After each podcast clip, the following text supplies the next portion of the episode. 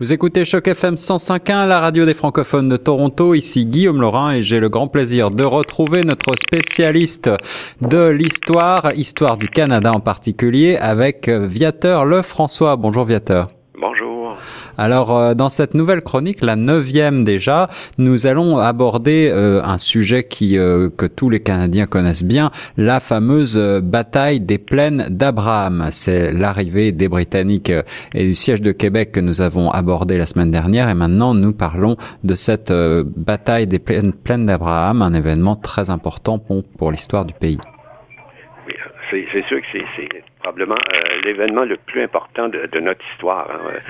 Euh, qui, est l'événement qui a changé notre destin, tout simplement. Oui, oui, oui. Euh, Montcalm accepte de se battre en combat euh, classique comme euh, le font les Européens, alors dans un face-à-face finalement. Oui, c'est sûr que c'est, en fait Wolfe, il sait très bien qu'est-ce qu'il fait, hein, le général Wolfe. Alors, il pense que c'est la première erreur du général Wolfe euh, c'est sûr que pour les Indiens et les Canadiens, eux, qui sont euh, toujours en embuscade, c'est un peu ridicule de se battre comme ça. Ils comprennent mal aussi cette façon-là. C'est de, se battre. C'est assez spécial pour eux parce que ce sont des experts, eux. Hein. Les Indiens, ils ont montré ça aux Canadiens et, c'est fabuleux d'ailleurs pour eux. Alors Montcalm commet aussi une, une autre, une seconde erreur, n'est-ce pas? Oui, parce qu'en fait, son état-major, lui, il voudrait que le général Montcalm attende le colonel de Bougainville. Euh, euh, lui, est à, il est à Cap-Rouge et euh, il attendait les, les, Anglais, finalement, qui qui, qui sont pas qui, ont pas été. Et il dit, bon, ben, et là, ben, là, les Anglais seraient pris en souricière. Et c'est sûr ben que, mais comme il dit, plus que plus qu'attendre, plus qu'il va y avoir d'Anglais sur les plaines. C'est ça que Montcalm a peur. Alors finalement, il, décide donc d'attaquer. Oui, et euh, en fait, euh, il va, il, pense que c'est le moment, le moment opportun pour lancer l'offensive. Il va réunir tous les chefs, euh, ses officiers, puis et là les, bataillons vont se ranger sur la butte à Neveu qui appelle, c'est ce qui, c'est d'eau à Québec. Ouais. Oui, c'est sûr que entre-temps, ben, il y a les, Indiens qui, euh, qui crient des Indiens qui hérissent les soldats anglais. Hein, euh, les, militaires, d'ailleurs, euh, sont allongés sur le ventre pour éviter les balles des Canadiens puis des Indiens. Donc, c'est la bataille commence. Alors, que se passe-t-il dans le camp adverse? Wolf, lui, je pense qu'il savoure déjà ce qui va arriver. Euh, il dispose de, quand même 4900 euh, soldats hein, professionnels, ah tandis que l'autre camp, ben, ce sont des, des, hommes qui sont épuisés, des miliciens aussi, euh, ben, les Canadiens puis les Indiens. Ils sont, et ce sont des gens indisciplinés. Pour lui, la bataille devrait peut-être être, assez facile, on peut dire. Mais, mais, sauf qu'il pense aussi qu'à Bougainville, lui, ici, si, si Bougainville arrive, euh, lui aussi, il est pressé parce que si Bougainville arrive, euh, il, là, ça peut lui causer des problèmes.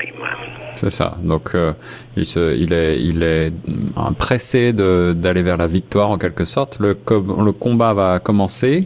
Comment est-ce que ça commence?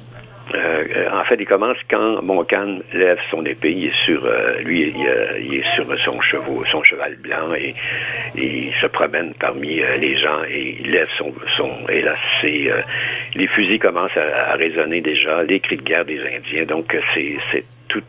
Et là, ben, les les Français marchent. peu à peu vers les Anglais. Y a une centaine de mètres du front des Français pose un genou à terre, puis tire une première salve. Les, pertes sont nombreuses chez les Anglais, mais pas assez pour les empêcher de riposter. Et là, ben, justement, euh, les Anglais ripostent. Les Anglais ripostent. Euh, alors, euh, les Français sont un petit peu à découvert, j'imagine? Ah, absolument. Après le, second, le, second tir des Français et les hommes de Wolfe lancent une première fusillade. Et quand la, fumée se disperse, c'est l'élimination déjà de la première ligne française. Il y a des dizaines de soldats qui gisent euh, sur le terrain, déjà morts, blessés. Hmm. Euh, euh, Montcalm, lui, distribue des ordres déjà à ses officiers. Il y a une seconde salve qui euh, est là, les Anglais attaquent à baïonnette. Donc, euh, c'est vraiment... Corps oui, c'est du corps à corps, oui.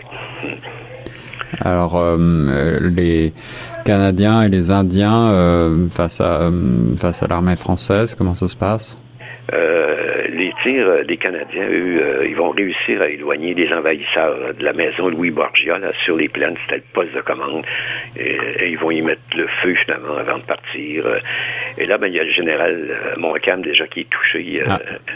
C'est et là, c'est sûr, hein, ça, affecte beaucoup les combattants. Hein. Et déjà, c'est plusieurs soldats français qui tentent de sauver leur vie. C'est une débandade déjà vers les portes de Québec. Ah voilà, voilà, déjà la débandade, mais euh, Wolf est lui aussi touché, je crois. Oui, euh, et d'après les historiens, les recherches que, que j'ai faites, euh, euh, les historiens pensent que c'est un Canadien qui aurait tué Wolf. Hmm. Ils sont dans les buissons et il est atteint d'abord à, à, un poignet et à une jambe. Et euh, mais il continue d'avancer, puis euh, finalement il reçoit une autre balle euh, à la poitrine et là ben c'est terminé pour lui. Pour lui, il tombe sur le dos et c'est le, général. en fait, c'est Georges Tonchan, un de ses officiers, qui le remplace comme général. Donc c'est sûr qu'encore là, là c'est le côté des sont des, des soldats français là, qui, à leur, anglais à leur tour qui sont naturellement désemparés. Euh, Montcalm lui comprend vite leur dilemme puis en profite pour D'accord, d'accord. Euh, alors, c'est pas de chance pour la compagnie des Acadiens, j'imagine. En fait, euh, c'est ça, les Acadiens, eux, qui avaient été euh, expulsés euh, de, l'Acadie.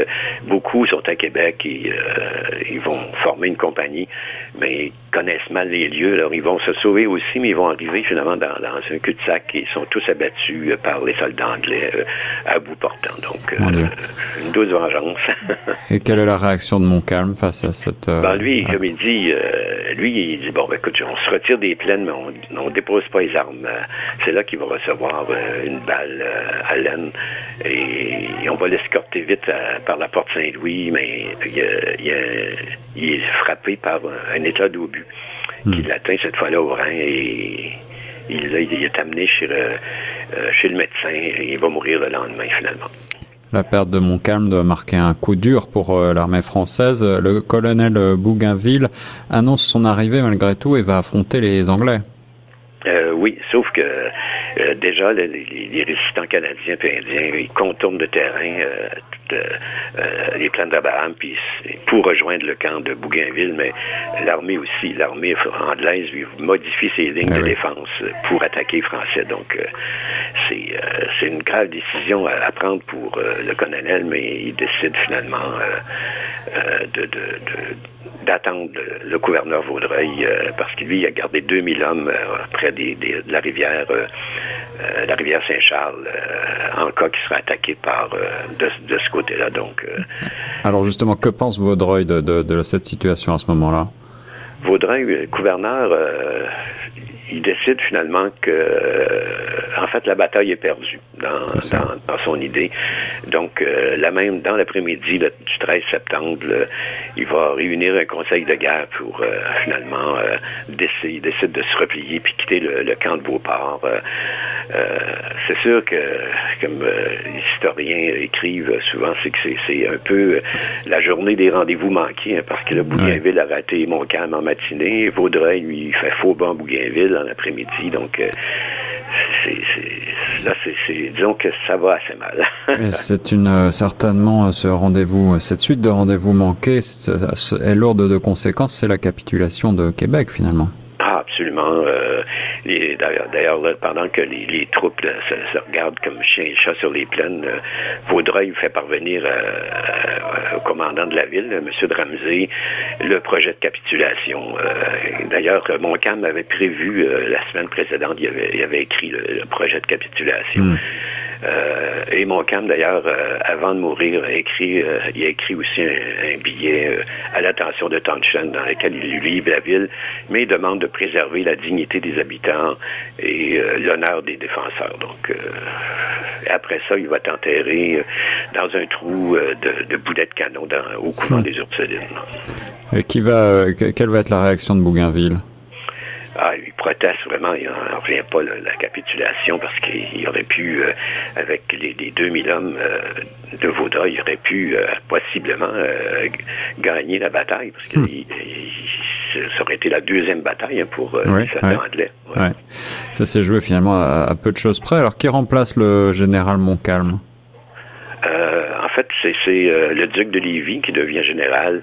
et, d'ailleurs, il va immédiatement rejoindre les troupes françaises au phare Jacques-Cartier quelques jours plus tard. Il veut regrouper les combattants et attaquer les Anglais pour reprendre ah. Québec. Ah voilà, donc tout n'est pas perdu pour lui. Est-ce qu'il n'est pas trop tard cependant? Euh, déjà, oui, parce que déjà, déjà les bateaux anglais manœuvrent devant la ville. un accord de reddition qui est signé, euh, donc s'ils ne signaient pas, ben, ils bombardaient, la ville. Et euh, le commandant Ramsey, lui, il a négocié la reddition. Le 18 septembre, l'Union Jack flotte sur Québec. Ça y est. Hmm. Et c'est sûr que Lévis est vraiment pas content. Il annule l'offensive euh, contre Québec, puis tout le monde se replie euh, à Montréal pour regrouper des forces, finalement, euh, forces françaises et canadiennes et indiennes. Alors, après ce repli à Montréal, que se passe-t-il à Québec après la bataille, notamment pour la société civile?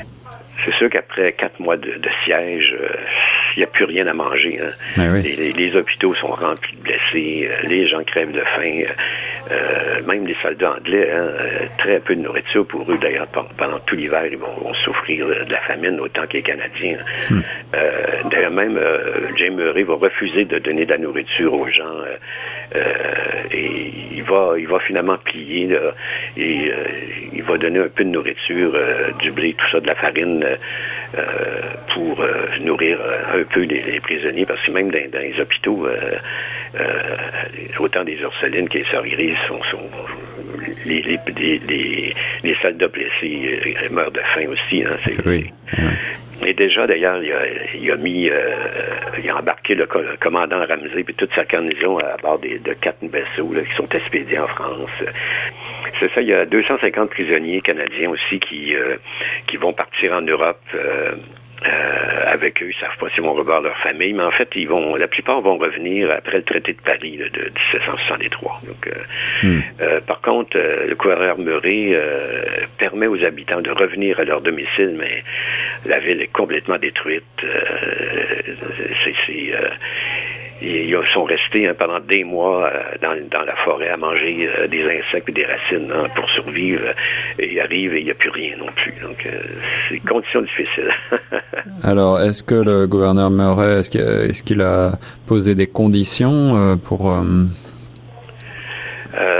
oui, en fait, c'est euh, une condition assez difficile à avaler pour euh, les miliciens, euh, les Canadiens et tout ça. en fait, ils doivent prêter un serment de, de, de fidélité au roi. je peux vous le lire, en fait, c'est assez court.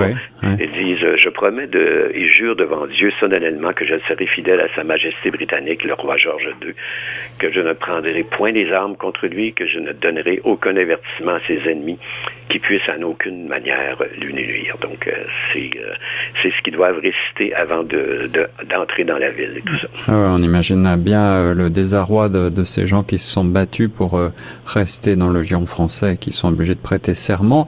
Qu'arrive-t-il justement aux citoyens de cette ville en ruine? En fait, hein, c'est ça, c'est des, quartiers complets qui sont vidés de leurs, euh, euh, habitants. Euh, les maisons sont détruites par des boulets de canon. les propriétaires sont, en recherche de leurs biens, d'un peu de nourriture. Donc, sauf que les voleurs puis les soldats anglais ont déjà, pillé la plupart des habitations. Donc, vous voyez que c'est pas facile, disons.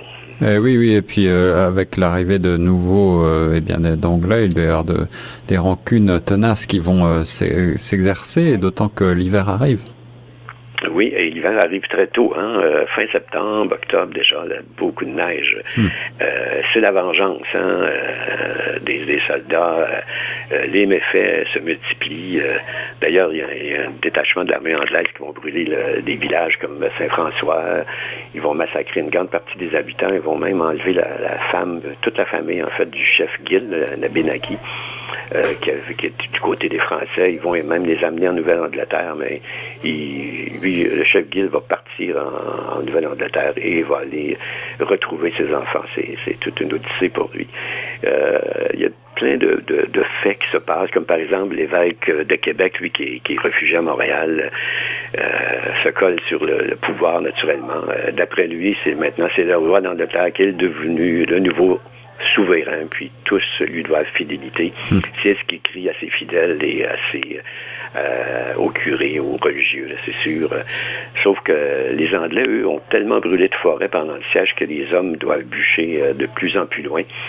Euh, quand ils vont bûcher, ben, finalement, les Canadiens les abattent. Hein, euh, et, et, finalement, ben, ce sont les Canadiens qui vont, qui devront aller bûcher le bois avec un fusil sur la tête. Donc, finalement, et là, ben, il y a aussi le général Murray qui, qui va faire pendre par exemple, le, meunier euh, Nadeau de Saint-Joseph de, Bellechasse, euh, parce qu'il a fourni de la farine aux soldats français. Vous voyez que c'est de, la vengeance, hein, mais ça, c'est un peu normal. Hein. Une véritable situation de, de, guérilla après, après la guerre.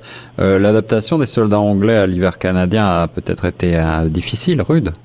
Oui, en fait, ça c'est assez cocasse dans un sens. Dans un sens, dans le fond, ils s'adaptent très mal aux hivers canadiens ils savent plus comment s'habiller euh, tellement il fait froid. Hmm. Et, quand ils font des parades, finalement, la plupart portent des, des pots de fourrure de toutes les, les teintes par-dessus leur uniforme. Les gens euh, s'amusent un peu avec ça aussi. Ils ont l'impression d'assister à une mascarade. euh, puis pour les Écossais, ben, c'est quand même assez drôle. J'en parle un peu dans mon dans, dans de ça dans, mes, dans mon roman là, sur euh, sur les canons de Wolfe. Oui. Euh, les religieuses, par exemple, eux, ils ont pitié des Écossais parce qu'ils vont les tricoter des bas pour cacher leurs genoux, vous voyez. Euh, sauf que les Écossais, eux, par contre, leur apportent du bois, déneigent les entrées de monastères. Donc, vous voyez, euh, c'est un échange de bons procédés. et, euh, comme vous l'avez souligné, l'Église, elle aussi, se rentre dans le rang et, se, se, colle sur le pouvoir, finalement. Oui, et puis, en fait, dans toutes les guerres, c'est un peu ce qui se passe. Hein. L'Église, pour survivre, doit, doit s'adapter. Hein. et en même temps, ben, si l'Église s'adapte, il entraîne les paroissiens. Donc la, paix s'installe tranquillement. Euh, et euh, c'est un peu, ce qu'on va voir à la prochaine chronique. Hein. qu'est-ce qui euh, va arriver? Mais en même temps, Lévis, lui, il est à Montréal avec toute la troupe, l'armée anglaise, et beaucoup de miliciens, et il se prépare à attaquer de nouveau euh, à l'automne, euh, au printemps, c'est-à-dire, euh, et se prépare tout l'hiver. Donc, c'est un rendez-vous pour la prochaine chronique qui, qui, est aussi palpitante. Hein, un rendez-vous pour la chronique numéro 10. Donc, un grand merci, Viateur Lefrançois, pour cet éclairage historique sur ces grands moments eh bien, de l'histoire du Canada, les batailles ou la bataille des plaines d'Abraham qu'on a pu donc revivre grâce à vous. On se retrouve la semaine prochaine pour la suite, donc. Certainement, avec plaisir. Merci. Reste sur Choc FM 105.1.